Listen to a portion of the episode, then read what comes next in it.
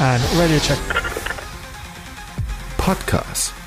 Harte Reifen, softe Typen. Und damit ein fröhliches Brumm Brumm in die Runde, liebe Motorsportfreunde und Freundinnen. Herzlich willkommen zur neuen Folge Podcast.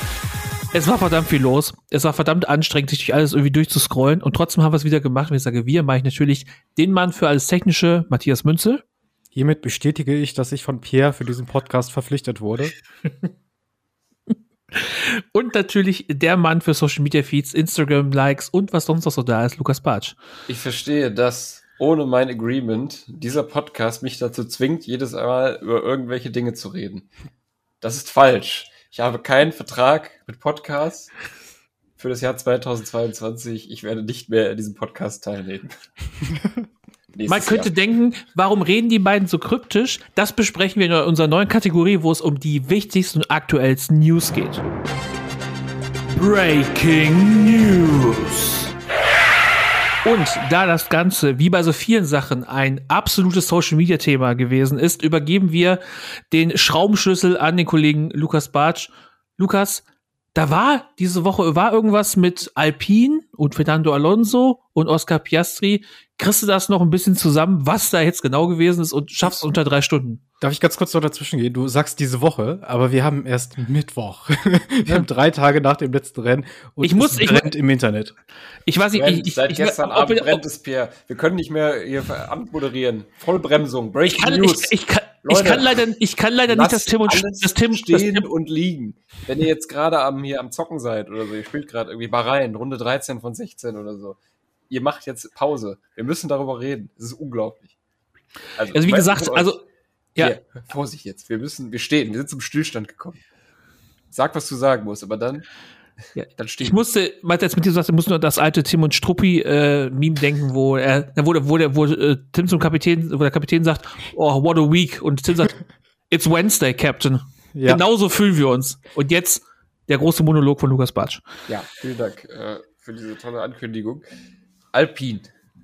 Man muss sagen, hat es ein Team, hätte es ein Team noch schaffen können, diese Ferrari-Kacke, die sie da jedes Wochenende aufs Neue abziehen, zu schlagen und völlig aus den News zu verbannen. Alpine hat diese Macht. Was bei Alpine in den letzten 24 Stunden passiert ist, das kann man, oder in den letzten 48 Stunden, das kann man, glaube ich, als einen der größten Fumble für die Freunde vom Football und die Freundinnen in der ganzen Geschichte des Motorsports erkennen. Die Ausgangssituation ist, Alonso und Esteban Ocon sind die Fahrer für Alpine. So. Alles, alles schön und gut, ne? Im Hintergrund steht noch Oscar Piastri, der die F3 gewonnen hat, die F2 gewonnen hat, eigentlich alles immer gewinnt und als Jahrtausend, na, sagen wir mal Jahrhunderttalent geht, ne? Hat aber noch kein einziges Mal in der Formel 1 gestartet. Das wird später noch wichtig. ich völlig, völlig, völlig wahnsinnige Geschichte. So. Der steht ja in den Startlöchern schon seit einiger Zeit, schart mit den Hufen und will gerne in dieses Cockpit rein. Es ist schon über eine Saison vergangen, jetzt ist er in der zweiten und der Typ ist natürlich ein bisschen frustriert. Kann man verstehen er hat, er gilt als eines der großen Talente, er gewinnt die Titel, aber er bekommt nicht den Fuß in die Tür eines Formel 1 Autos rein, wenn es denn eine hätte. Vielleicht ist das das Problem. Jedenfalls fängt Antonio Alonso, der immer im Mittelpunkt von allen großen Skandalen ist, ne, hier Spygate, Crashgate, und jetzt halt Gate, immer ist Alonso mittendrin. Ne? Der Typ liebt das Drama. Und Alonso hat folgendes gemacht: Er hat gesagt, ja, liebes, liebes Alpine-Team, ich bin jetzt bei Aston Martin. Und das war das erste Mal, als Alpine davon gehört hat. Das heißt, Fernando Alonso wechselt von Alpine nächstes Jahr nach Aston Martin und ersetzt dort Sebastian Vettel. Wir hatten ja angekündigt, dass diese Sebastian Vettel-Sache so ein bisschen der, die Initialzündung für die Silly Season sein wird. Und das ist sie auch. Ich verspreche es euch, hört weiter zu, wenn ihr das noch nicht gehört habt. So, Alonso verpisst sich also, muss man ja wirklich mal sagen, mit Sach und Krach und Ach und Krach und all seinen Sachen nach Aston Martin am Ende der Saison. Alpine hat ein gewisses Zeitfenster jetzt gehabt, um noch einfach dafür zu sorgen, dass Oscar Piastri diesen Sitz bekommt, dem sie ihn so lange verwehrt haben. Am Ende der Saison sah es gut aus für ihn, aber es war nichts bestätigt. Es wurde noch gesagt, hey, vielleicht kann er ja Williams hingehen, Latifi Sitz wackelt da, weil da nicht mehr so viel Spaß hinter ist, hinter den Leistungen, die er leider ja nicht ganz erbringen kann, obwohl es in letzter Zeit gut aussieht. Da war er ja auch im Gespräch, der Piastri. So, jetzt hat es aber scheinbar alles zu lange gedauert für den jungen Mann und seinen, äh, ja, Manager, ein gewisser Mark Webber, auch Australier. Und die beiden haben hinter den Kulissen einiges äh, gearbeitet. An einem Deal für Oscar Piastri, der dafür sorgt, dass er in ein gutes F1-Team kommt. Und es begab sich dann so, dass als erstes im Raum stand das Gerücht am 31. Juli, Oscar Piastri könnte theoretisch in Talks mit McLaren sein. Es könnte so gerade sein, dass die da schon reden, dass Danny Ricciardo aus seinem Vertrag, den er eigentlich erfüllen wollte, herausgekauft wird und somit quasi Piastri in diese zweite Fahrerposition neben Lando Norris gesetzt wird. Jetzt hat Alpine, und das war in der Sekunde, wo das released wurde, haben schon die schlauen Leute wie Adam Cooper auf Twitter zum Beispiel gesagt, Vorsicht, das ist nicht so klar, wie es scheint. Alpine gibt auf Twitter bekannt, dass Oscar Piastri der neue Fahrer in der nächsten Saison werden wird. Pierre, du willst reingerätschen, mach es. Wichtig ist auch, wann sie das bekannt gegeben haben, nämlich als es in Australien 2 Uhr nachts war. Sie geben das also auf Twitter bekannt und sie sagen, und das äh, kann man jetzt zitieren, aber ihr werdet den Tweet sofort finden. Ich empfehle euch, schaut mal rein, allein die Memes sind es wert. Jedenfalls announcen sie, dass Oscar Piastri ihr zweiter Fahrer wird, dass sie sich sehr freuen bli, bla, blub. Es beginnt eine Welle der Gratulation. Endlich hat es das Talent in die Formel 1 geschafft. Die Formel 1 selbst gratuliert, Fahrer gratulieren. Äh, nur einer hat es nicht mitbekommen. Oscar Piastri, der, wie Pierre schon sagt, vermutlich schläft. Genauso wie sein Manager Mark Webber. Alle Welt weiß also, dass Oscar Piastri einen Sitz bekommen hat, nur er nicht. Und warum wir sicher sind, dass er es nicht wusste, ist seine Reaktion eine Stunde später. Das heißt, irgendjemand hat da Sturm geklingelt bei Oscar Piastri und gesagt, hör mal, oder sein Handy ist auch komplett eskaliert, weil die ihm alle gratulieren wollten. Irgendwie, irgendwo, irgendwann. Oscar Piastri kommt raus mit dem, was Matthias und ich gesagt haben, auf Twitter. Wir bewegen uns hier komplett auf Twitter. Das muss man sich auch mal geben. Es geht hier um Millionenverträge, um Dynastien im Rennfahrerbusiness, die aufgebaut werden könnten. Und dann wird getweetet. Das ist unglaublich. Das, also, ich will gar nicht zu viel reininterpretieren, aber Oscar Piastri tweetet, Zitat, I understand that without my agreement, Alpine F1 have put out a press release late this afternoon that I am driving for them next year. This is wrong. And I have not signed a contract with Alpine for 2023. Und jetzt der letzte Satz.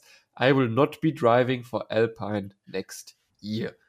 Tür zugeknallt ins Gesicht von Ottmar Schaffnauer, die metaphorische Tür natürlich, aber das ist meine Absage. Und wir erinnern uns, Oscar Piastri hat noch keine Sekunde in einem Formel-1-Wagen während eines regulären Rennens gesessen, was nicht ganz stimmt. Ne? Training-Sessions soll er, glaube ich, noch machen mhm. und er hat halt den alten Wagen getestet jetzt die über die Saison. Aber er hat quasi gerade nach vier Jahren bei Alpine, nachdem die ihm jetzt sozusagen den roten Teppich mutmaßlich ausgelegt haben, das einfach abgelehnt. Und die Vermutung liegt nahe, er muss einen festen Deal mit einem anderen Team haben, sonst würde er das nicht tun. Und da gibt es drei Szenarien, die logisch sind in äh, absteigender Reihenfolge. Fangen wir mit dem logischsten an. Ich habe es gerade schon gesagt, McLaren kauft Ricardo aus seinem Einjahresvertrag heraus und setzt Piastri in dieses Cockpit. Damit würde ich sagen, auch wenn das Alpine-Team gut performt, hat er immer noch einen sehr guten Fang gemacht. Ne? Der zweite Trick-Tipp ist gewesen, dass Pierre Gasly McLaren besucht, wie wir das ja auch schon mal berichtet hatten und Ricardo da ersetzt. Und der freie Alpinsitz wird von einem Christian Horner, Helmut Marko meisterhaften Plan gefüllt mit Oscar Piastri, den sie als neues Red Bull Supertalent vorbereiten wollen. Das ist die zweite Möglichkeit. Und die dritte Möglichkeit ist Oscar Piastri zu Williams, aber die ist fast die ist jetzt fast weg. Die ist jetzt raus eigentlich, weil sonst würde er nicht bei Alpine absagen. Ich glaube, so clever ist er auch. Also, Oscar Piastri, um das zusammenzufassen, lehnt den Sitz bei Alpine ab. Und jetzt gibt es wohl, und das ist noch nicht ganz bestätigt, ein ordentliches äh, Battle zwischen McLaren und Alpine am, ja, nicht am grünen Tisch, aber einen juristischen Streit, denn Alpine sagt, der muss für uns fahren, er hat den Vertrag unterschrieben. Oscar Piastris Lager sagt, nee, nee, nee, bis zum 31. Juli hattet ihr Zeit, diesen Sitz zu vergeben weil Alonso das so spät gemacht hat, haben sie es in der Zeit scheinbar nicht hingekriegt oder weil sie einfach es irgendwie nicht gerafft haben. Und am 1. August hat Mark Webber zusammen mit Oscar Piastri bei McLaren eben den Vertrag mit denen fertig gemacht oder einem anderen Team. Das heißt, also Piastri muss sich ziemlich sicher sein, weil sonst wäre das der der Fummel des Jahrhunderts. Wir fassen also zusammen, nochmal doppelt zusammengefasst, Alpine verliert innerhalb von zwei Tagen einen der hochdekoriertesten Formel-1-Fahrer aller Zeiten, der aktiv immer noch sehr, sehr gut fährt, als Legende gilt und ja, Fernando Alonso heißt. Da muss man, glaube ich, nicht viel zu sagen. Und vielleicht eines der größten Talente, die der Sport in den letzten Jahren gesehen hat. An, also in zwei Tagen. Und alles ist auf Twitter passiert. Und das war's. Vorerst mit mir und mein, meinem Kopf. Unglaublich. Ja. Und dann, um das Ganze zu toppen, wird Alex Albon in einer groß angekündigten Pressemitteilung von Alpine, äh, von Williams als neuer Fahrer für die nächste Saison bestätigt. Und der hat sich natürlich dann auch nicht leben lassen, noch einen kleinen, muss ich fast sagen, einen Joke zu machen, nachdem ganz viele Leute schon abgesagt haben, dass sie da nicht mitfahren wollen. Ähm, kommt er quasi nochmal um die Ecke mit. I understand that with my agreement. Williams Racing have put out a press release this afternoon that I'm driving for them next year. This is right, and I have signed a contract with Williams for 2023. I will be driving for Williams next year. Let's go. Also, diese, sag ich mal, diese Stunde gestern, nachdem der Alpine Release rauskam, kann man als absolutes äh, Chaos bezeichnen. Die Theorien flogen links und rechts einer der ersten, die es wie gesagt gesagt haben, wenn ich hier mal jemanden zitiere, muss ich nochmal Adam Cooper zitieren, at Adam Cooper, Cooper F1 auf Twitter, der gesagt hat, es gibt keine Verlinkung von Oscar Piastri in diesem Beitrag. Er hat selbst noch nichts dazu gesagt. Es könnte halt ein vertragsforcender Move von Alpine sein. Und äh, meine Recherchen haben ja auch ergeben, dass er schon früher wach war, der Oscar Piastri, weil er hat äh, einen Post von Fernando Alonso geliked. hm. Und nicht alles so sieht. Und ähm, ja, Alonso übrigens meldete sich, nachdem Piastri das gesagt hat, mit, dass er nicht für sie fahren wird, mit einer Instagram-Story, wo er sich selbst äh, filmt, wie er den Daumen hoch gibt. Genau wissend, dass er da vermutlich äh, ganz schöne Silly Season Starthilfe gegeben hat. So, das und, war jetzt erstmal alles darüber. Und die Sache wird noch nicht zu Ende sein, weil normalerweise ist es ja so, wenn du irgendeine Falschmeldung raushaust auf Twitter oder irgendwie sowas, dann löscht du das. Diesen Tweet von Alpine, der ist so online. Die planen immer noch mit ihm. ja, also legal. Also ich glaube halt, dass wir nicht das letzte Mal in diesem Podcast über diese Posse gesprochen haben. Ja, und ich glaube, auch, wir, dass. Wir sind, wir sind, jetzt auch noch nicht fertig. Ich muss eine Sache einwerfen. Es tut mir schrecklich, dass ich da so reinfahre. Nee, ich, ich, hätte dich jetzt gefragt, ob du noch was, ob du ja, noch was äh, zu ergänzen ja, hast. Deswegen bitte so. aufgeregt, denn ähm, McLaren muss man in dieser Situation auch mal kurz ansprechen. Denn McLaren hat mit äh, Pelou, einem Fahrer aus der IndyCar-Serie, der da Meister geworden ist, für Ganassi Racing. Ganassi Racing, mein Gott, da ist mir alles Englische gerade flöten gegangen. Den haben die auch unter Vertrag genommen. Und dann hat Ganassi Racing gesagt: Moment mal, der ist noch 2023 unter Vertrag für ein Jahr bei uns. Ihr könnt ihn nicht einfach kaufen. Ohne dass wir das wissen. Das war nämlich das Ding. Palou hat wohl schon bei McLaren unterschrieben und Ganassi Racing hat dann auch auf Twitter gepostet, dass das ihr neuer Fahrer für die neue Saison ist. Zach Brown hat also innerhalb von zwei Wochen oder einem Monat exakt dasselbe zweimal getan.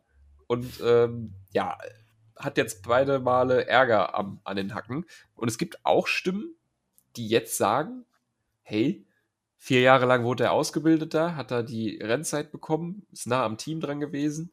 Und jetzt rejected er das. Und Ottmar Schaffnauer hat auch schon gesagt vorher, dass da nicht nur Geld drin steckt im Oscar Piastri, sondern eben auch Emotionen. Also die haben sich halt, die haben ihn versucht aufzubauen. Hauptsächlich aber auch Geld.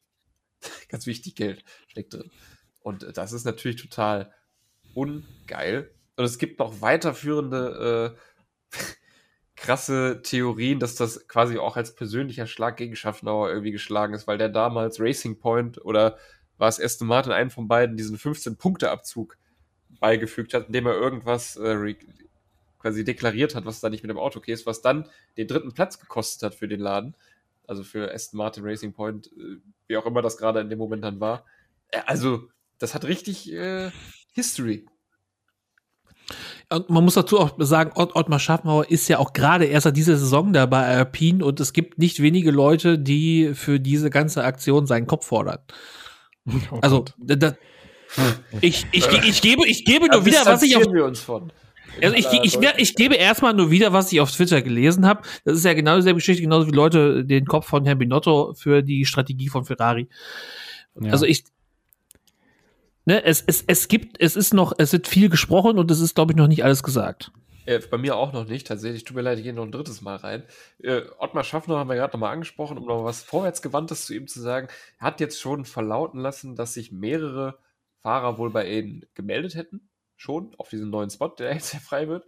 Und dass er auch schon gesagt hat, dass Daniel Ricciardo wäre kein Problem, ihn zurückzubringen. Also man hat da quasi schon mal so eine halbe Brücke gebaut. Es liegt halt wirklich jetzt auch ein bisschen in Ricardos Hand, äh, was mit seiner Zukunft passiert. Äh, wenn wir da auch kurz nochmal drüber reden wollen, weil das gehört dazu. Ricardo hat nämlich jetzt natürlich äh, die Chance noch bis zum 31. September, das ist irgendwie so eine Deadline, die jetzt gesetzt wurde, hat er Zeit, äh, sich einen neuen Rennsitz quasi zu suchen. Ne? Und dann nimmt er das Cash mit, hat halt einen neuen Sitz und äh, ja, ist aus dem Team raus, was nicht mehr an ihn glaubt. Das ist ihm jetzt ja ganz klar signalisiert worden. Wir glauben nicht mehr an dich, wir wollen jetzt mit dem neuen Youngster das hier versuchen. Also Das noch zu Ricardo.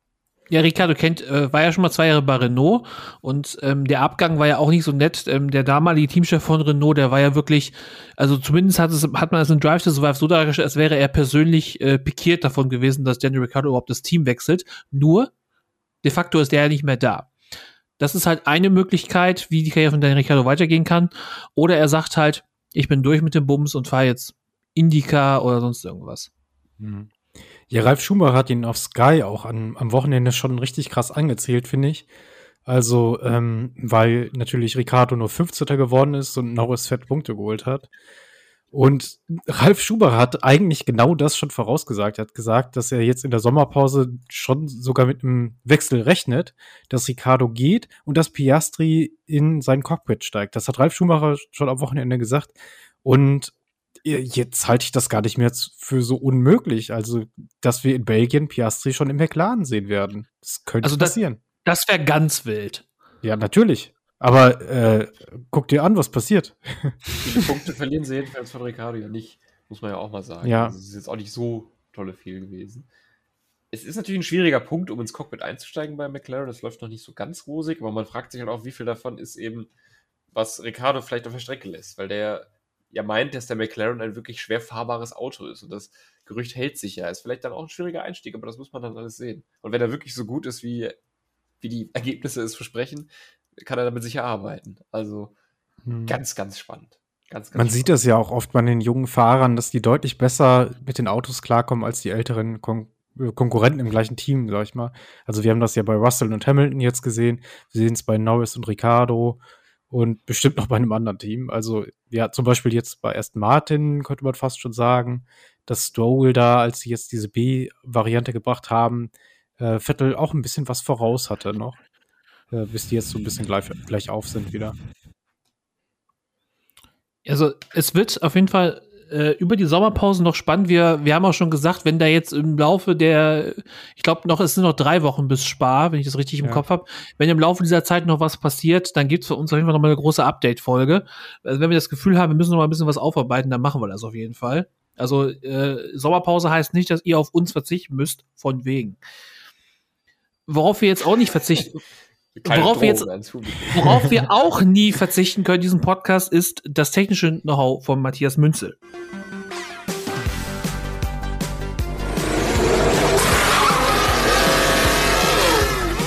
Matthias Schrauberecke.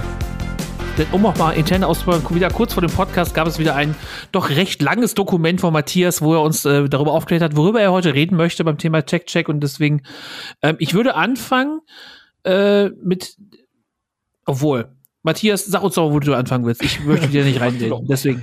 Ja, ich Ne, würde tatsächlich ein Update geben zur letzten Folge. Da hatten wir schon über dieses Porpoising-Update äh, gesprochen, was ja dann in der nächsten Saison kommen soll. Kleine Erinnerung, die Autos sollen ein bisschen angehoben werden und es sollen bessere Sensoren an den Autos platziert werden. Davon hat die FIA aber jetzt immer noch nichts hören lassen. Ähm, es soll jetzt tatsächlich äh, der Reglementwechsel oder die Festsetzung dieses Reglements in Belgien passieren. Und ähm, also ich finde, das ist mittlerweile echt eine komplette Farce, was da passiert. Viele Teamchefs beschweren sich jetzt mittlerweile auch drüber, dass das dann eigentlich schon viel zu spät kommt, weil dann startet man ja in die zweite Hälfte. Ähm, man müsste eigentlich mit dem Start von Belgien längst mit der Entwicklung für das Auto für das nächste Jahr beginnen, wenn da erste Reglements festgelegt werden und dann irgendwann bestätigt werden durch die Teams, bis man auf deinen grünen Nenner ist, dann ist das viel zu lang und man wird dann bis dahin bis zur nächsten Saison nicht entwickeln können. Also das bleibt wirklich echt gespannt, worauf die sich da am Ende einigen und ob dann überhaupt noch was passiert, wenn so viele Teams dagegen sind. Also im, bei uns im Dokument steht auch, äh, in Klammern, es ist eine Farce, hat Matthias es reingeschrieben. Also keiner weiß so richtig, was da passiert. Und äh, Lukas, ich habe so ein bisschen das Gefühl, dass sich die äh, FIA da so ein bisschen, äh, so ein bisschen drum schwadroniert und hofft, dass es einfach im Sande verläuft. Ja, die gute alte Taktik hat ja jetzt auch die Saison, glaube ich, ungefähr schon zehnmal funktioniert. Was haben wir nicht schon über Skandale hier gesprochen, von denen wir jetzt nichts mehr hören? Was jetzt gerade auch am aktuellen Klima der Silly Season liegt. Ja, warum nicht, ne? Klappt ja. Ist ja ein gut tried Mittel. Was soll man tun, ne? Man einfach ignorieren. Was, was soll schon passieren? Und dann kommt ja eh immer, weil wir sind in der Formel 1. Es ist eben die größte Drama-Live-Serie auf der ganzen Welt. Es ist mehr Drama als äh, Rennrunden, glaube ich, äh, pro Woche. Würde ich mal fast so hochrechnen sagen. Und natürlich, es wird immer weitergehen. Da kommt immer der nächste Klupfer. Wie gesagt, ich sage ja, was worüber reden wir hier am Anfang des Podcasts? Über das, was bei Alpine gerade abgeht und Piastri. Was haben wir noch gar nicht angesprochen? Werden wir aber natürlich noch. Die ganze Ferrari. Blamage vom das kommt Wochenende, was, was eigentlich die riesige Story sein sollte, aber sie wird nochmal getoppt und das ist die Formel 1. Es kommt immer irgendein anderer Skandal, irgendein anderes Verrücktheit und man muss ja sagen, bei der Piastri-Sache, das ist irgendwie natürlich sehr belastend für einige Leute da drin, aber für alle anderen ist es halt super unterhaltsam, weil es totales Drama ist und irgendwie auch Drama in einer Zeit von wirklich vielen schlechten Nachrichten, mit dem man besser leben kann und mit dem man mehr Spaß hat als alles andere. Deswegen ist ein bisschen Ablenkung, würde ich es mal fast nennen. Ja. Von der äh, Ferrari-Misere hauptsächlich, die meine ich. ja, ja, ich wollte gerade sagen, darauf müssen wir jetzt eingehen und zwar auf äh, eigentlich eins unserer Lieblingshassthemen, wenn man unsere äh, Formel 1 Streams kennt, nämlich Matthias, die weißen, harten Reifen. Ja, ähm, die haben jetzt tatsächlich in der Realität mal wieder gezeigt, wie sie im Spiel letzte Saison war. Die sind diese Saison eigentlich ganz gut fahrbar im Spiel. In Ungarn in der Wirklichkeit aber nicht. Es war viel zu kalt. Die Lufttemperatur lag noch bei 19 Grad, 28 Grad war dann da so in der Umgebung. Und der Asphalt ist auch, glaube ich, niemals über 50 Grad heiß geworden. Das heißt kein gutes, harte Reifenwetter, sag ich mal. Jetzt hat aber ein Team, das ja eigentlich da ganz oben mitspielen möchte, weil man ja eigentlich, das haben wir schon oft erwähnt, unserer Meinung nach das stärkste Auto im ganzen Grid hat. Und dann wechselt man da auf diese harten Reifen. Die harten Reifen, die man das ganze Wochenende nicht getestet hat, weil es zum Beispiel auch geregnet hat. Die harten Reifen, wo man vorher schon gesehen hat, dass andere Teams da überhaupt nicht mit klarkommen. Wir können da auf Haas gucken. Magnussen, der äh, früh in die Box musste, weil er einen Frontflügelschaden mal wieder nach dem Start hatte äh, und auf die harten Reifen gewechselt hat und überhaupt nicht mit dem Tempo mithalten konnte. Da, selbst da hätte man dann spätestens sehen können, okay, wir sollten niemals hier auf die harten Reifen wechseln, lieber auf ein paar alte, äh, halb abgewetzte Mediums. Tja, das hat Mattia Binotto nicht gekümmert. Er hat seine Fahrer auf die Weißen rausgeschickt und ähm, ja, was soll man dazu sagen? Ähm, absolut desaströses Wochenende für Ferrari. Ähm, Red Bull mit Max Verstappen hat mittlerweile 80 Punkte Vorsprung vor Leclerc. Ähm, dann hat man auch noch, das vergisst man in diesem ganzen Tohuwabo, noch diese wirklich ähm, ja, desaströsen Boxenstopps von Sainz gehabt, der jedes Mal fast fünf Sekunden in der Box war. Also doppelt so lang als die Ferraris. Und ja, also wenn du im Rennen einfach dadurch schon fünf Sekunden verlierst, dann noch durch irgendwie äh, auf harten Reifen da durchschmirgeln musst, dann ist das Rennen halt auch gelaufen. Also es, es gibt ja auch, hält sich auch hartnäckig das Gerücht, oder man kann es ja auch sehen, dass halt die Ferraris keine guten Mediums mehr hatten und ähm, Ja. deswegen nicht so performen konnten und vielleicht auch dann äh, von Anfang an halt auf das falsche Pferd gesetzt haben, weil zum Beispiel Max Verstappen ist im Gegensatz zu den Ferrari nämlich nicht auf Gelb gestartet, sondern auf Rot und konnte damit den Reifen deutlich länger fahren, weil durch die kalte Strecke sich die roten Reifen nicht so abgenutzt haben. Ja, das Ding daran ist aber, dass die Stints von zum Beispiel Leclerc, die waren fast halb so lang wie die von äh, Verstappen auf dem Medium. Das heißt, Genau. man hätte einfach die Mediums auch bis 30 Runden ziehen können und dann wäre die Sache gegessen gewesen. Dann gehst du am Ende nochmal auf die Soften, wie er es ja auch gemacht hat, nachdem er auf den Harten war, für eine viel kürzere Zeit, als man die eigentlich fahren würde, weil die halt so katastrophal auch waren. Also das war, ich glaube, da sind sich eigentlich alle einig, ein technischer Fehler. Was sagt aber Mattia Binotto? Nee, daran lag es nicht. Lag nicht an der Strategie, dass wir hier verloren haben. Und Carlos Sainz hat es auch bestätigt, dass er das auch so sieht. Also der, der geht für die Sympathiepunkte in Maranello. Ich meine, vielleicht ist es ja sinnvoll, um sich da so ein bisschen einzuspielen, aber äh, Ferrari kann Also- uns nicht erzählen, dass es, dass es an solchen Faktoren lag. Das war Ja, wirklich ein da, da Strategiefehler. wurde ja gesagt, äh, sie hatten nicht die Pace, aber das, äh, das sehe ich überhaupt nicht. Also in den ersten Stints konnten sie ja super mithalten. Äh, okay, Russell ist ein bisschen weiter vorausgefahren, aber der war meiner, der war ja auch auf den äh, Softs. Äh, das war ja dann klar, dass er ein bisschen schneller ist. Äh, Russell müssen wir auch noch mal erwähnen, äh, P1 im Qualifying. Und ey, Ohne lila Sektoren. ja, ja, das geht. Vom Spiel. Ja. Ähm, aber ach, ich, ich verstehe das alles gar nicht, was Ferrari da macht, dass man dann solche Ausreden sucht. Man kann doch einfach dann auch mal zugeben, hey, okay, die harten Reifen, das war ein Griff ins Klo, tut uns leid an unsere Fahrer, wir machen es demnächst besser. Aber dass man dann sich da so Ausreden sucht, das finde ich ewig Also- bescheuert. Es ist die Vor- Ferrari Way. Nie den Fehler bei Ja. Ja, sich selbst. Vor allem, wenn man Charles Leclerc später in der Mixzone oder im Paddock später gesehen hat, wie er Interviews gegeben hat und man seinem Gesicht gesehen hat, er hat Sachen gesagt, aber seine Augen haben gesagt, eigentlich denke ich was ganz anderes. Also der Ja, war, der, war Funkspruch überhaupt nicht glücklich. auch. Der, der war ja auch bezeichnend irgendwie. Der- Also er hat ja da ein paar Mal nachgefragt, so, wie war das denn mit den anderen? War, waren die auch so schlecht auf den harten Reifen? Äh, er ist natürlich ein bisschen vorsichtiger, weil er ja im letzten Rennen den Fehler gemacht hat. Ähm, äh, oder war das jetzt nur bei uns so? Hätten wir vielleicht nicht was anderes fahren können?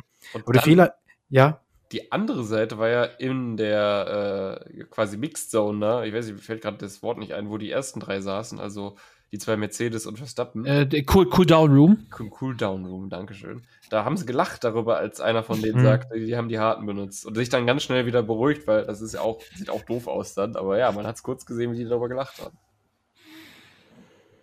ja, schwierig.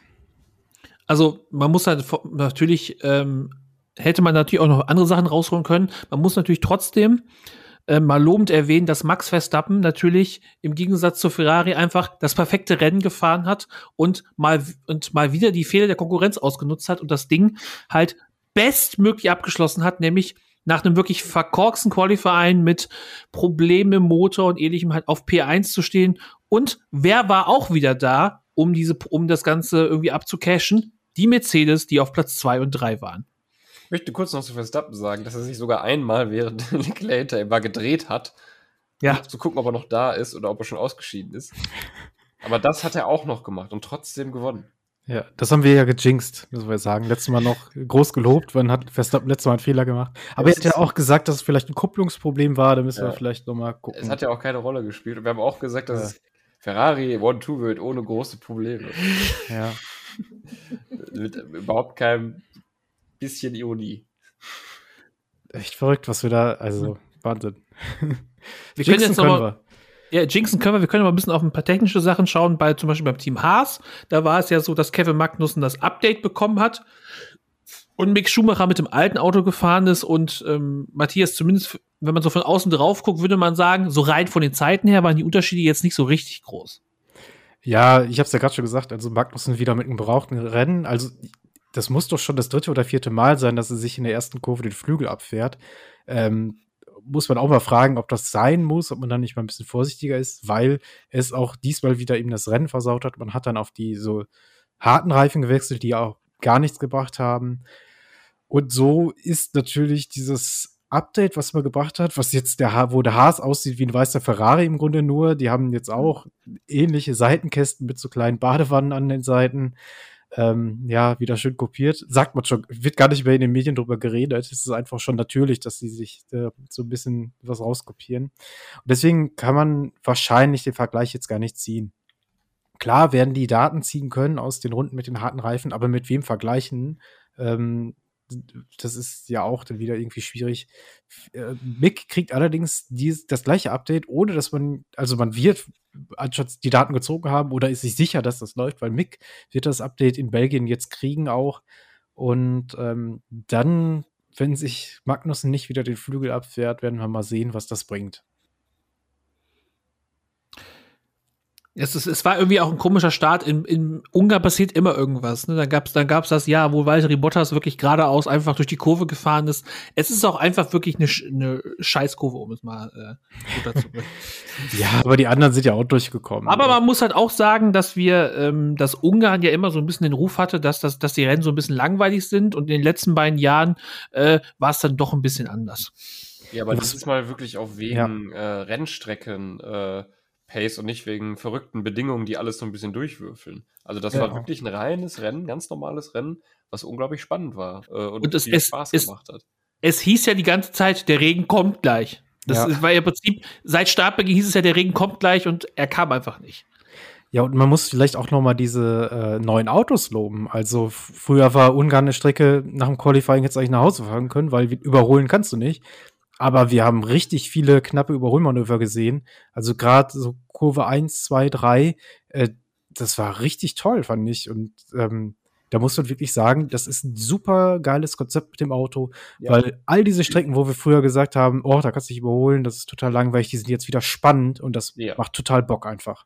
100 Prozent. Und äh, da kann man dir nur zustimmen. Aber man sieht es ja auch bei einer Strecke wie in Miami, die auch noch halbwegs spannend war, äh, die eigentlich, also wenn man sie mal selbst fahren musste auf äh, F1 2022 2022, äh, nicht ganz so nett ist. Ja. Für solche Geschichten. Aber auch die war ziemlich spannend. Also, Also da waren ein paar gute Sachen, waren ein paar gute Sachen dabei. Ich erinnere mich an das äh, Überholmanöver vom doch recht viel gescholtenen Daniel Ricciardo, der in einer Kurve beide Alpinen einkassiert hat.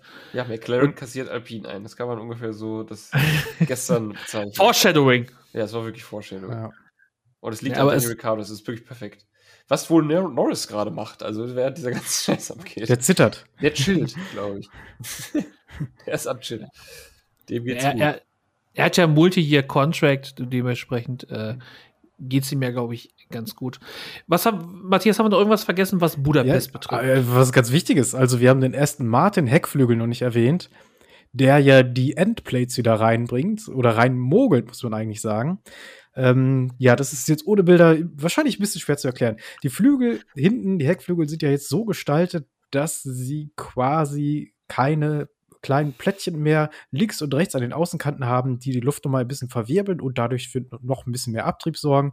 Ähm, man sieht sie an den neuen Autos an den Frontflügeln. Da haben sie den Grund, da, da sollen sie die Luft verwirbeln und zwar um die Reifen herum, damit die die nicht noch mehr verwirbeln. An den Heckflügeln sind sie aber verboten, damit die Autos, äh, wir haben es gerade gesagt, besser hintereinander herfahren können.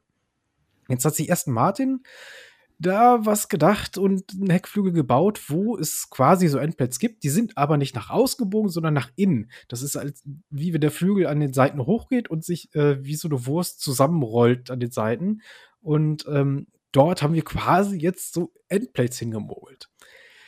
Es ist eigentlich verboten. Die anderen Teams haben da auch schon so ein bisschen hingeschielt und sich gefragt, hm, darf das eigentlich? Aber die 4 ist wohl damit komplett okay. Sorgt natürlich wieder für mehr Abtrieb auf der Hinterachse, ähm, aber auch natürlich wieder für Verwirbelung hinter dem Auto. Ähm, kann man vielleicht hinter diesem Aston Martin nicht so gut herfahren.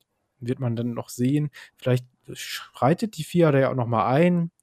Ähm, jetzt wirklich sagen, ob das besser war, kann man, glaube ich, nicht. Man ist wieder auf Platz 10 und 11 geendet mit Aston Martin.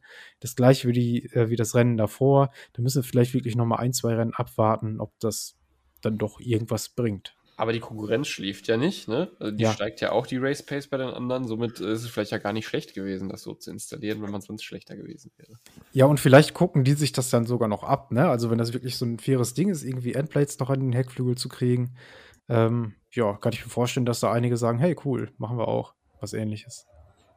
Ich wollte gerade sagen, also äh, besser gut abgeguckt als schlecht selber gemacht, ne? Also äh, sich Ja, das eine oder andere abzuschauen, das es wäre jetzt erst eine Formel 1, dass man sich irgendwo äh, was wegholt, was irgendwie- inspirieren lässt, sagen wir inspirieren. Inspirieren lässt, natürlich. Martin ehemals Racing Point. Oder Ja. auch der pinke Mercedes. Ja, natürlich. Wir haben auch Ja, eben ja die auch, können das. auch schon mit dem weißen Ferrari gesprochen. Matthias, haben wir noch irgendwas vergessen?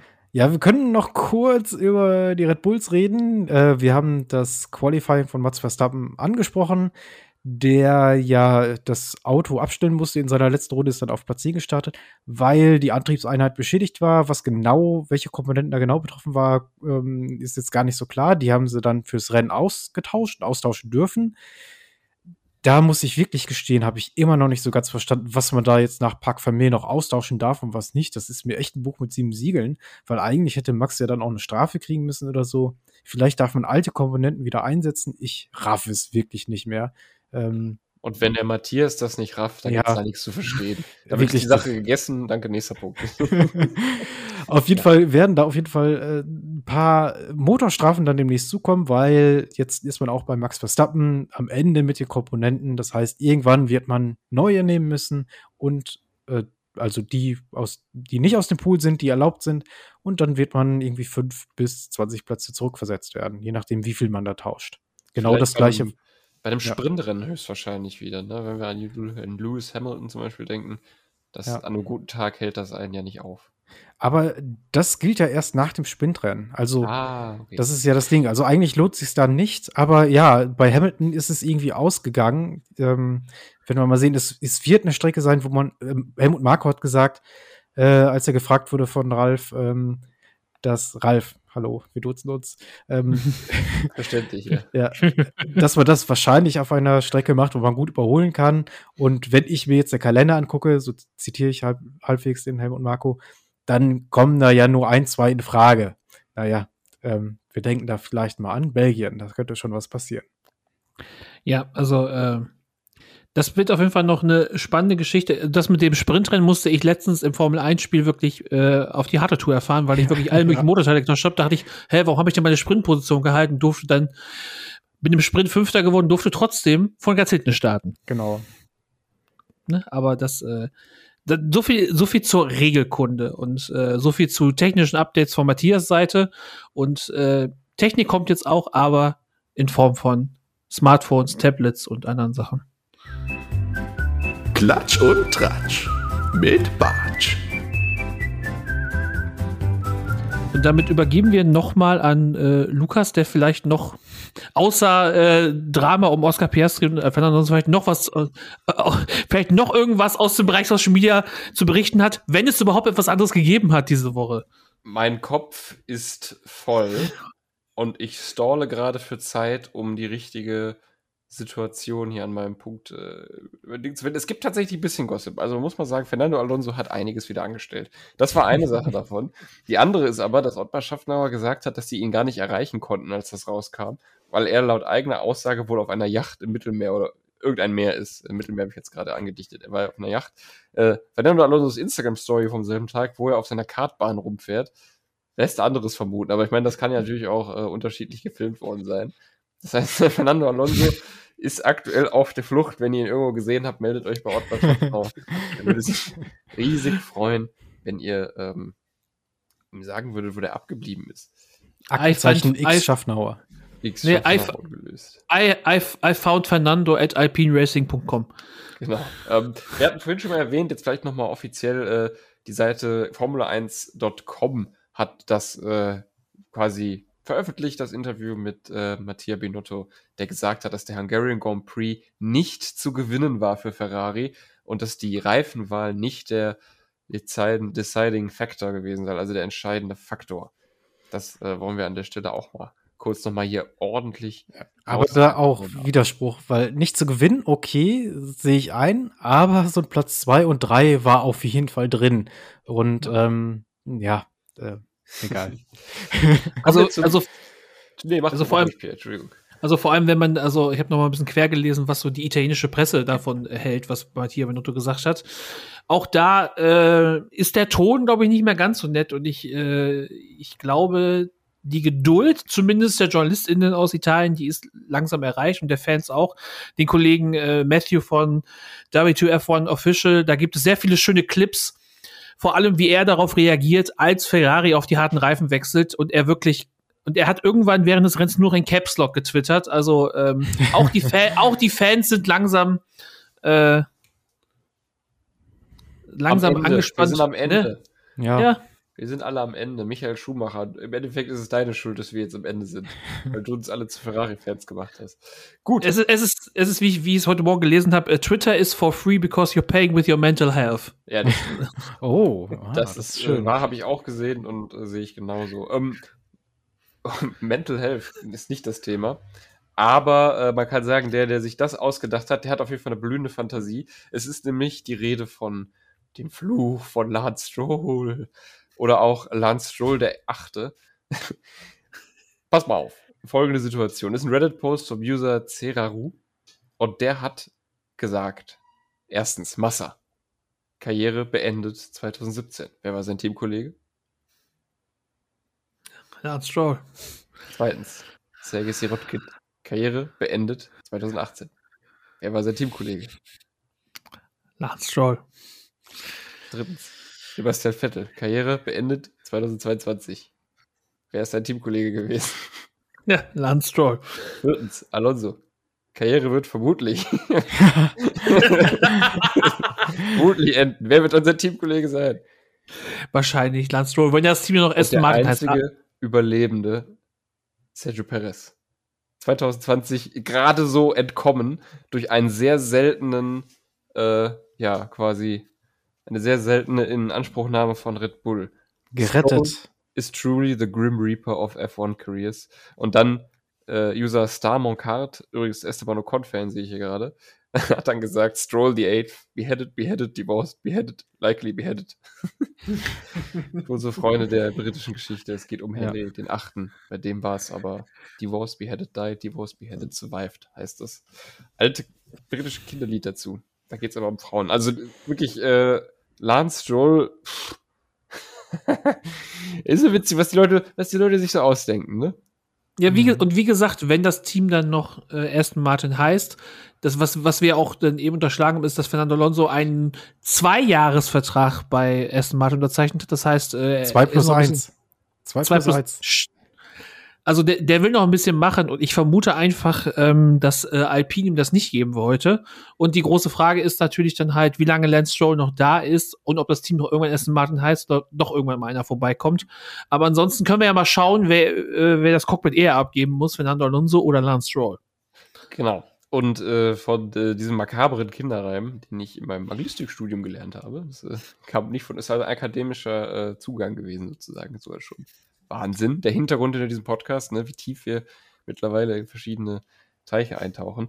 Ähm, es gibt noch eine andere kleine Sache, äh, und zwar der Virtual Statman, Sean Kelly auf Twitter, hat nach dem Rennen in Ungarn gesagt, dass die Medium-Medium-Hard-Tire-Strategie in keiner einzigen von Pirellis Strategie-Vorschlägen gefeatured wurde. Es war nicht mal eine Alternative als die anderen schnelleren Strategien beim Hungarian Grand Prix. Also nicht mal die haben damit gerechnet, dass das jemand machen würde, um nochmal Binotto noch mehr unter Druck zu setzen in diesem Podcast.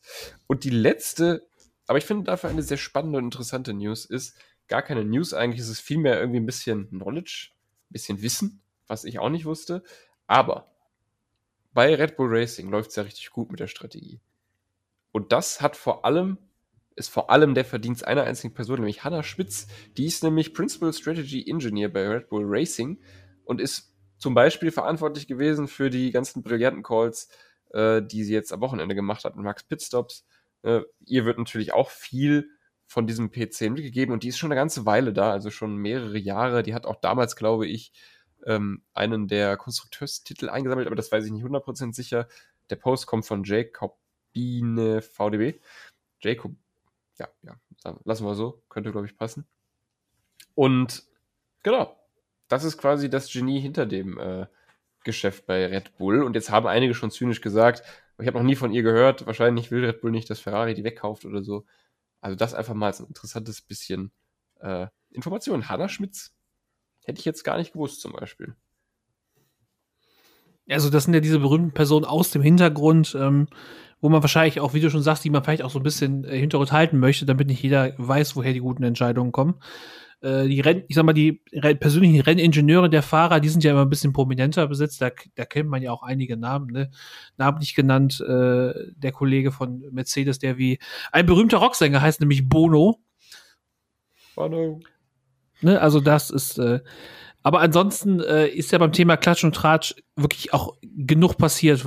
Äh, also da ist ja diese Woche mehr gewesen als sonst, muss man ja sagen. Ich habe noch eine Sache und das könnte dann äh, vielleicht zu dem nächsten Programmpunkt wunderbar führen. Und zwar Markus Eriksson versucht sich als Wahrsager. Bevor der ganze Quatsch passiert ist, also relativ mitterlich am 1. August, hat Markus Eriksson eine kleine Voraussage gemacht. Er hat gesagt, After Alonso's middle finger to Alpine switch, this is how the rest of F1 silly season will play out. Und jetzt hat er ein bisschen theoretisiert, ein bisschen vorausgesagt. Er sagt, Alpine, Ocon und Gasly, Alpha Tauri, Tsunoda und Schumacher, Alfa Romeo, Bottas und Joe, McLaren, Norris und Piastri, das war vor der Ansage, Haas, Magnussen und Ricardo und Williams, Albon und De Vries. It's called Silly Season for a reason. Das hat Markus Eriksson gesagt, bis jetzt bestätigt oder auch nicht, ist ja sozusagen noch gar nichts davon eigentlich so ganz. Außer Albon, der ist definitiv bestätigt und Bottas und Magnussen haben auch alle Verträge und Gasly eigentlich auch. Der Rest äh, und Norris, der Rest steht noch in der Schwebe. Ja, also zum Thema Verträge habe ich, glaube ich, letztes Mal schon gesagt. Also, ähm, if the money is right, the contract is denied. Ja, sehr gut. Ja. Habe ich mir gerade aus. Und ähm, dementsprechend, wir wollen auch so jetzt ein bisschen das machen, was, was der Kollege Eriksson gemacht hat. Wir haben auch uns ein paar Gedanken über so ein Silly Season Grid gemacht und ähm, möchte einer von euch anfangen oder soll ich mal meine äh, wilden Gedanken mit euch teilen? Ich mal- Team für Team durchgehen, oder? Ja, oder wir gehen Team, aber ich hätte was, ich habe glaube ich nicht so wild, deswegen. Also ich habe es sehr wild. Ja, dann können wir, dann können wir das diskutieren, Matthias. Das. Also, dann, also, was wir von vornherein schon mal sagen können, welche Teams wir jetzt beiseite lassen, zumindest hab, hab, haben wir es eben gesagt, sind Red Bull, Ferrari, Mercedes und in dem Fall jetzt auch erst Martin, weil bei denen würden wir sagen, das ist fix, da wird sich nichts bewegen. Dann können wir jetzt ja mal weitermachen, da würde ich sagen, machen wir McLaren, weil das ist vielleicht noch das Eindeutigste, was passieren könnte. Da steht auf meinem Zettel ähm, Fernando, sage ich schon, Lando Norris und Oscar Piastri. Fernando Norris. Ja, das habe ich auch so. Oh, ich habe Norris und Colton Hurter. ja, weil sich das äh, Die tatsächlich. Ami-Connection! Ja, ich, ich bin da auf, also wenn sich das wirklich juristisch irgendwie noch ausgehen wird, ähm, habe ich so vielleicht das Gefühl, dass Piastri seinen Dienst bei Alpine erfüllen muss. Also der landet bei mir dort. Der Vertrag Okay. ist ja schon, naja. Ja, Egal. Dann Wir gucken mal. Wir gucken mal. Da können wir ja direkt bei Alpine bleiben. Also du sagst bei Alpine Ocon und Piastri. Genau. Bei mir steht das, was der Kollege Eriks noch aufgeschrieben hat, nämlich Ocon und Pierre Gasly. Ja, und ich bin konservativ gegangen, habe gesagt, Ricardo kehrt zurück zu Renault Alpine und äh, wird Partner von Ocon, der verrückterweise auch noch einen Vertrag hat. Jetzt könnte man natürlich fragen, aber wenn Gasly weggeht, was ist dann mit Alpha Tauri? Und ähm, da habe ich äh, folgende Strategie angewandt. Ich dachte, Alpha Tauri möchte jetzt, macht jetzt einen Full Exit und geht auf den asiatischen Markt und deswegen fahren bei Alpha Tauri Tsun- Tsunoda und äh, Joe bei mir. Oh. Ich habe Tsunoda und Ricardo. Also Joe, der in der Uh. Ferrari Akademie auch mit drin ist. Na gut. Ähm, ich habe Ric- Ricardo finde ich, das wäre auch spannend. Ich habe gesagt, Gasly Ja. Tsunoda, das bleibt so, ist ein gutes Pärchen. Wird weitergemacht. Tsunoda wird noch nicht, äh, das hätte man ja auch überlegen, da hatte ich kurz überlegt, wird Tsunoda gehalten, weil der hat noch keine Verlängerung. Aber sie investieren relativ viel in ihn. Dass das gerade nicht so läuft, scheint auch ein Autothema zu sein irgendwie. Ja, die schleppen den auch von Marketingaktion zu Marketingaktion. Ja, ne? also ich glaube, der ist schon, der ist schon da gesetzt und wenn eben das alles so verrückt sich ergibt, wie sich das ergibt, ist Gasly nicht bei Alpine, sondern bleibt dann erstmal bei Alpha Tauri, weil er eben noch diesen Jahresvertrag hat. So, jetzt dreht schon meine Kamera durch, dass so, so verrückte Dinge gesagt werden. Dann äh, als nächstes hätten wir das Team Haas.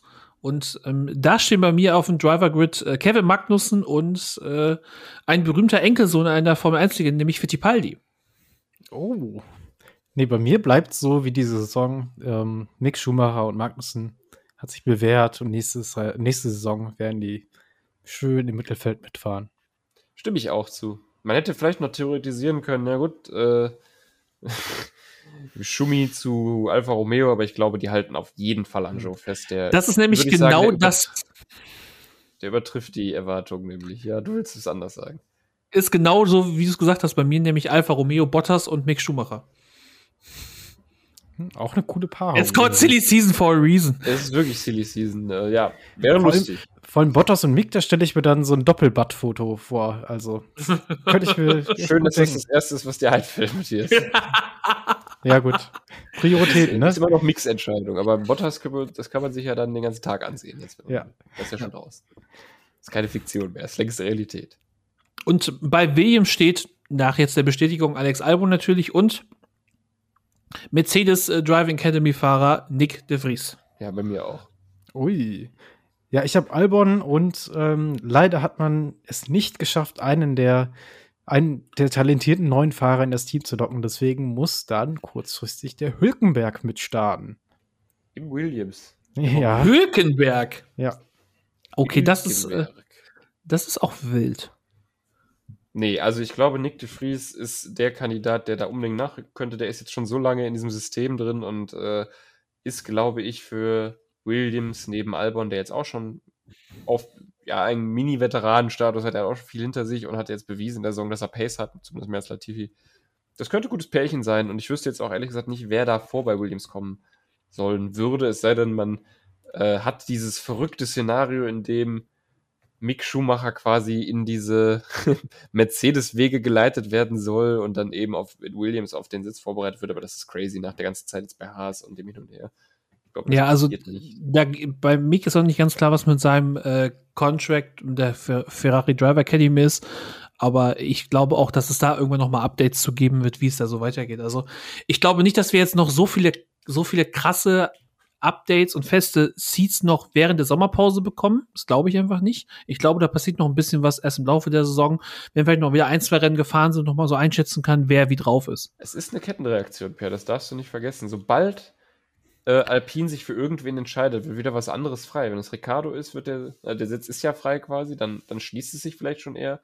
Wenn es aber Gasly ist, der bei Alpine für das französische Team mit französischen Fahrern geht, dann weiß ich ehrlich gesagt gar nicht so richtig, wer dann diesen Alpha Tauri-Sitz dann nehmen soll. Da bin ich wirklich nicht, nicht sicher. Die, die ganz verrückte Variante Piastri, ne, um irgendwie ihn auf Red Bull vorzubereiten dann. Aber das ja, ist oder halt crazy. Oder Mini-Schummi, um ihn in die Red Bull-Seite zu holen. Das wird aber auch keinen Sinn ergeben, weil er ist, glaube ich, Ferrari schon treu. Man könnte ja sagen, irgendjemand aus der Red Bull Driver Academy, aber sind, gibt's, sind da noch Leute da, ja, die sich. Da ist noch ein Liam Lawson und so, aber weiß ich nicht unbedingt, ob das so. Auch alle nicht so gut. Okay, auf jeden Fall, aber eben die Red Bull Driving Academy hat gerade so ein paar andere Probleme. Und also und vor allem ich ich ich habe diesen äh, Trick mit Guan Zhou auch gezogen, weil ich weil ich einfach denke, so bei Red Bull haben sie gemerkt, ey, wir haben bei Sergio Perez ein Risiko eingegangen, wir haben das allererste Mal äh, einen Driver besetzt, der halt nicht aus der Academy kommt und das hat gut funktioniert. Warum sollten wir das auch nicht für unser Schwesterteam machen? Ich habe hier noch so ein richtiges silly Season Ding und zwar Lewis Hamilton gibt in Singapur, Singapur bekannt, dass er nächste Saison nicht mehr im Mercedes sitzen wird und seine Karriere beendet. Und deswegen rutscht Nick de Vries im Mercedes nach. Das ist meine Silly Season. Endgame. Ich glaube, dann würde Folgendes passieren.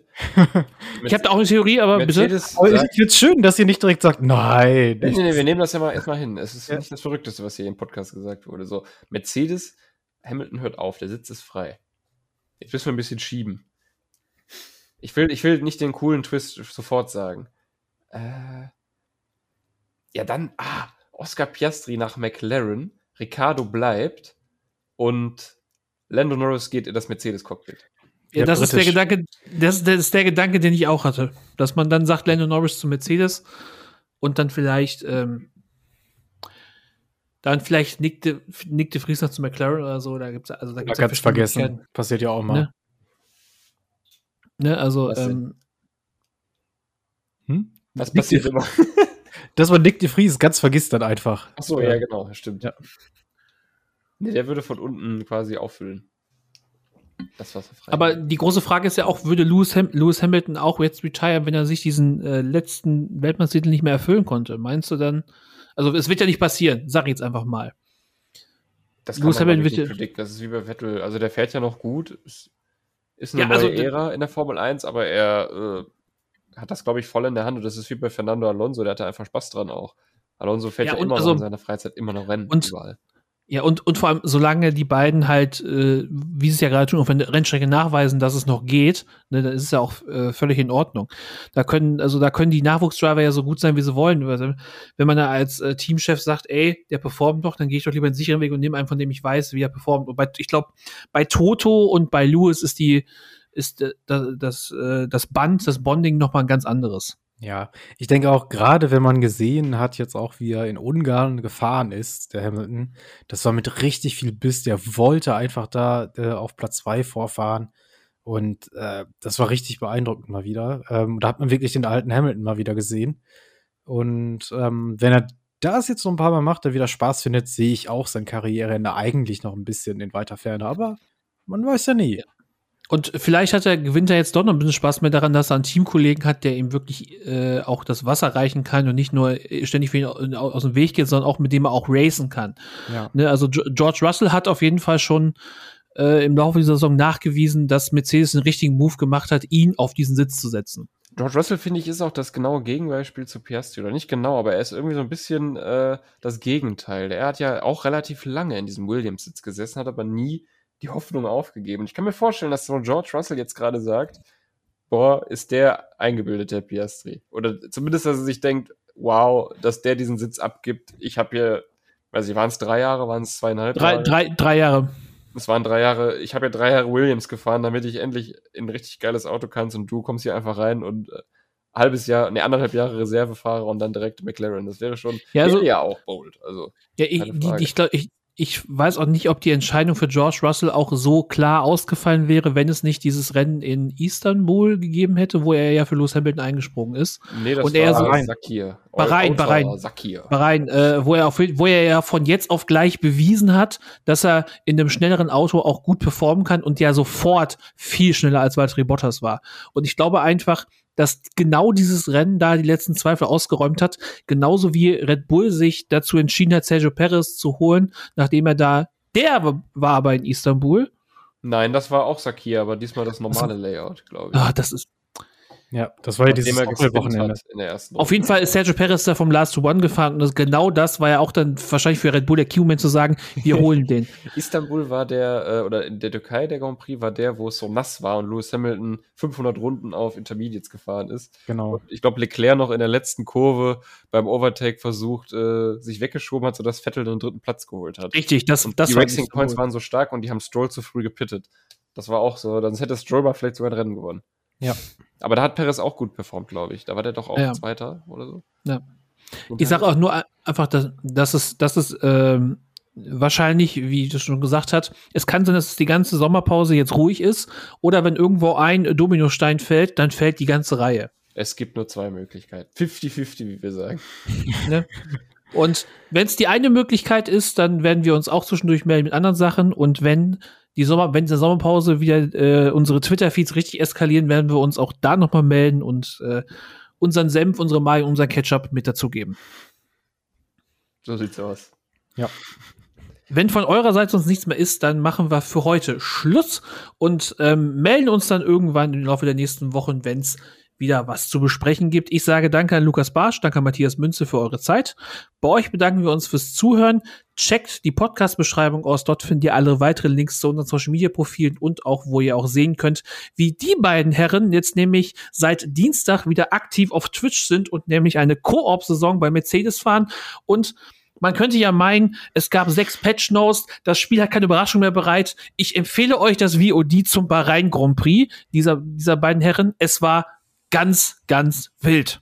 Gelbe Flagge in Sektor 1. Es gibt auch eine 5-Minuten-Zusammenfassung auf unserem YouTube-Kanal, die kann man sich auch ganz gut schnell wegsnacken. Auf Herz. Diese, Und das was mich entsprechend- auch interessiert, ich will noch eine Frage stellen. In, wir äh, Bindungen Ja, zu den bitte. ZuschauerInnen aufbauen, ein bisschen Engagement fördern. Was denkt ihr denn? Was wird der nächste Schritt von Oscar Piastri sein und wie sieht euer Team, äh, ja, würde ich mal sagen, euer Formel 1 Grid nächste Saison aus? Sind es vielleicht sogar elf Teams? Kommt Andretti Racing noch dazu? Und mit Matthias und mir in den Cockpits? Man weiß es nicht. Was denkt ihr? Deswegen twittert uns an, schreibt uns in die DM. Wir freuen uns über jede Art von Feedback, die ihr uns geben könnt. Denkt doch immer dran, bei Spotify und auch bei anderen vom, äh, Portalen kann man Bewertungen für Podcasts abgeben. Da freuen wir uns auch über eine positive Bewertung. Ansonsten die von Matthias angesprochene 5-Minuten-Zusammenfassung. Den Link gibt's direkt in den Show Notes. Ihr müsst nicht mal auf YouTube, YouTube gehen und suchen, sondern einfach draufklicken und genießen.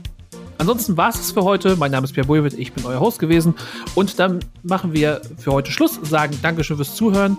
Bis zum nächsten Mal bei Podcast. Ciao. Brumm, brumm. Weitere Infos zum Podcast findet ihr auf unserem Twitter-Kanal @herzrasen und auf der Sender-Homepage www.radioherz.de.